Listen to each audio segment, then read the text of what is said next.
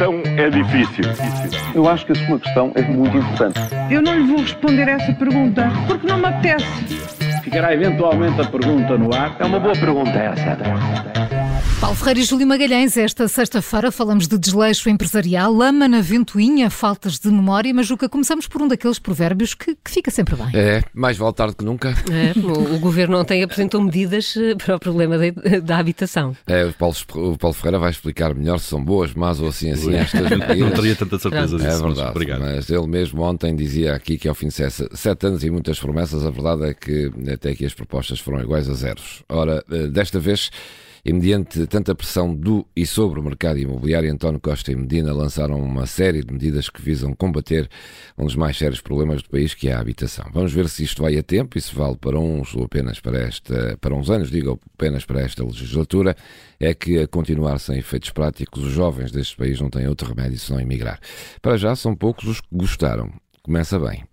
Pois começa. Bom, e será que a amnésia dos banqueiros nas comissões parlamentares agora contagiou também os bispos? Ui, deve estar a referir-te ao esquecimento assumido pelo bispo de Beja. É isso mesmo, Maria João. A notícia foi dada ontem pelo Observador. O bispo de Beja, João Marcos, foi o único bispo português que não foi entrevistado pela Comissão Independente que investigou os abusos sexuais de menores na Igreja Católica. Bom, e não foi entrevistado porquê? Porque se esqueceu de responder a esse pedido da Comissão. Isto é mesmo azar. Isto de responder a uma Comissão que investiga crimes sexuais na Igreja é daquelas coisas que qualquer pessoa se pode esquecer, como é evidente, não é uma coisa frequente, é banal, acontece com regularidade. Olha, eu, por exemplo, esqueço-me com frequência de pôr a máquina a lavar à noite para aproveitar a tarifa biorária, não é? Já o Bispo de Beja esquece de responder a questões sobre abusos sexuais de menores, basicamente cada um com as suas corriqueirices, não é? E já agora a TAP vai ou não doer a todos? Bem, PS e PC estão em guerra aberta. É, não se entendem por quem deve explicar a privatização da companhia em 2015, mas a verdade é que para tratar do futuro da TAP o passado deve estar devidamente esclarecido e neste particular nenhum dos dois grandes partidos pode ou deve pôr de fora. Passo escolho usou uma vez uma expressão o doa a quem doer e a TAP deve mesmo ser um caso desses. Explicar tudo desde o início. Não se pode agora fazer um plano de reestruturação, privatizar, pagar a CEO e vamos em frente, que por aí é que é o caminho. É que os contribuintes ficaram sem muitos milhões.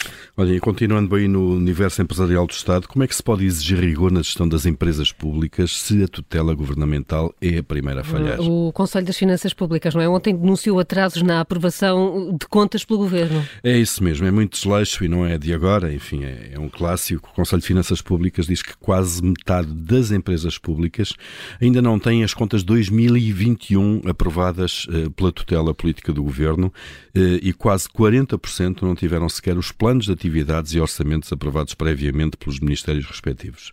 Bom, é um enorme desleixo que depois desresponsabiliza, obviamente, os gestores destas entidades, uma vez que não dispõem sequer de instrumentos mais básicos de gestão. E sem orçamentos, também depois não se pode avaliar desvios a esses orçamentos. Tudo isto acaba em faturas que são sempre mais elevadas eh, para os contribuintes. E ainda temos o número, ainda me impressionou quando vi ontem no relatório da, da, do Conselho de Finanças Públicas, ainda temos 148 empresas do Estado. São muitas eh, para tão grande incompetência. Eh, não admira depois que uma em cada três esteja em falência técnica. Paulo Ferreira e Júlio Magalhães com as perguntas que marcam a atualidade. Segunda-feira, há uma nova edição. É sempre a seguir ao Jornal das Sete. A questão é difícil. Eu acho que a sua questão é muito importante. Eu não lhe vou responder essa pergunta porque não me apetece. Ficará eventualmente a pergunta no ar. É uma boa pergunta essa.